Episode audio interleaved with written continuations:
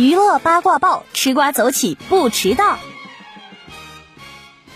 据韩媒，曾主演电影《诗》的七十七岁韩国女演员尹静姬被丈夫和女儿遗弃。五号，请愿人在青瓦台国民请愿留言板上登出文章，指出尹静姬正在巴黎郊外的公寓中独自与阿兹海默症和糖尿病做斗争，而丈夫一直在躲避着她，女儿也因为工作和家庭生活繁忙无法照顾她。